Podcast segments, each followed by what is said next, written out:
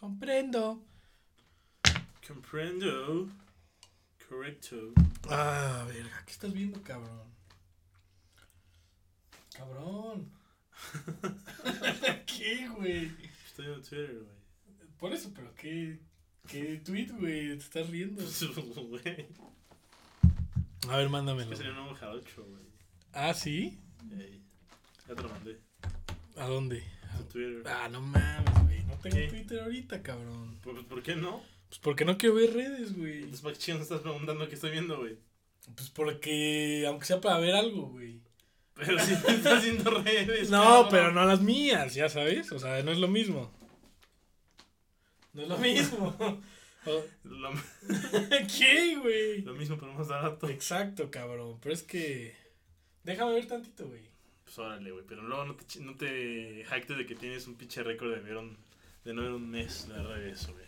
Pero este. ¿Tienes Instagram? Sí. Es que quiero ver este. Quiero ver una cuenta ahí. este. Qué bueno, güey. ¿Sí? No, ya, güey, déjame verlo, cabrón. Pues, güey, no lo veas con mi cuenta, velo con la tuya. Güey, No, tengo una reputación que cuidar. Pues sí, güey, pero.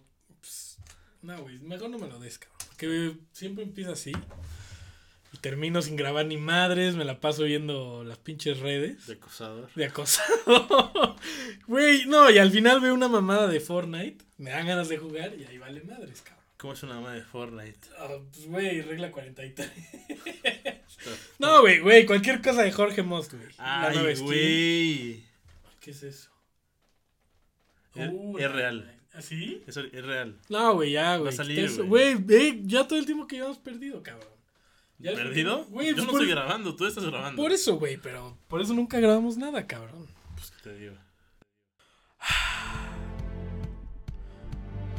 Y ahí la verdadera razón de cómo en el tintero se nos han quedado podcast tras podcast y después de invertir en comprar equipo de audio, tiempo en escribir, transportarnos al estudio y terminar perdiendo el tiempo grabando 40 minutos, se destruye por mi carente capacidad de concentración y busteada por mi obsesión en andar mame y mame en las redes sociales, viendo a ver qué se me atraviesa.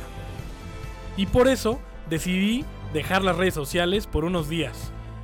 Y déjenme decirles que no ha sido nada fácil, y tampoco lo he cumplido al 100%. Pero, ¿por qué es esto? Pues desde que tenía 10 años, u 11, creé mi primer perfil en una red social. Que en retrospectiva era una interfaz super cutre, horrible. ¿Qué red era esta? High Five.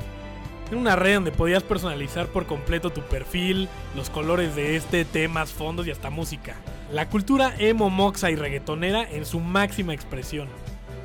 Un par de años después, empecé a usar Facebook, Twitter, Snapchat, WhatsApp, el difunto Tumblr y un sinfín de redes sociales, que poco a poco han ido consumiendo más y más de mi tiempo libre y también el tiempo que no tengo tan libre. Tengo por lo menos 15 años en contacto con una realidad virtual que ha moldeado mi manera de convivir e interactuar con las personas. Emanada de estas, he tenido romances, amistades, oportunidades, aventuras y aprendizaje. ¿Qué estará haciendo la compañera, güey? Pero la otra cara de la moneda, detrás de todo emprendedor barbón y modelo buenísima de Instagram, está la ansiedad, la necesidad de atención y la constante comparación con los demás. Nadie postea en sus redes el miserable día que acaba de tener, sus deudas con el banco, la cagada que le metieron en el trabajo, los pedos con sus novios, novias, novies. Ah, todos comen riquísimo, viajan y son felices a toda madre. Ni Aldous Huxley imaginó algo así. En Instagram todos están felices y nada sale mal. En la era de la salud mental, tu amiga la psicóloga te dice cómo tratar la ansiedad en tres sencillos pasos en un TikTok, a cambio de un like y que la sigas. ¿Cómo no? El valor que aportamos a la sociedad queda destruido con la constante necesidad de adulación que tenemos todos. Y no nos hagamos, a todos nos mama que nuestras publicaciones lleguen a decenas y cientos de likes. Y deseamos con fervor que sean miles o millones los que reaccionen, las vean y comenten. Pero ¿cuántas de esas personas de verdad nos importan? ¿Por qué nos interesa que nos vean? El Internet, en sus primeras épocas, prometía ser la herramienta de democratización de las masas. A través de él, generamos los individuos revoluciones, compartimos ideas a un bajísimo costo, tiramos gobiernos y descentralizamos bancos. Y nos deprimimos. Diversos estudios han hallado correlación entre el uso de redes sociales y la depresión, la mala calidad del sueño y problemas de autoestima.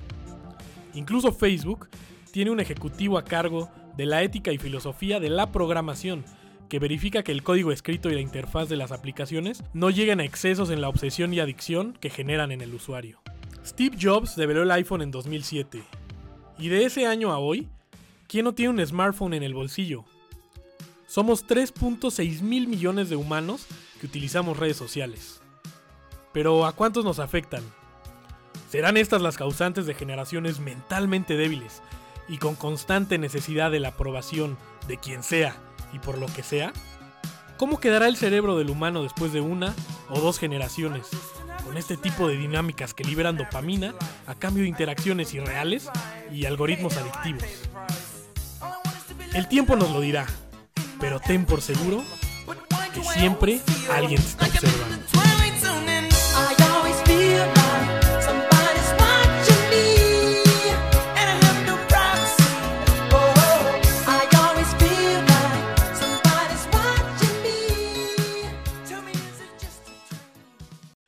Este podcast es patrocinado por el Partido de la Revolución Institucional. Así es. Cuando una chica revolucionaria. No, no, no.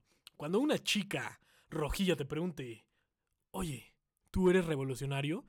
Le tienes que decir, claro, pero institucional. Recuerda, vota PRI. ¡Arriba Peña! Abajo Chiapas. Abajo Chiapas y Oaxaca. Aquí puro estado con güero y varo. Y donde nos dejen robar sin chingar.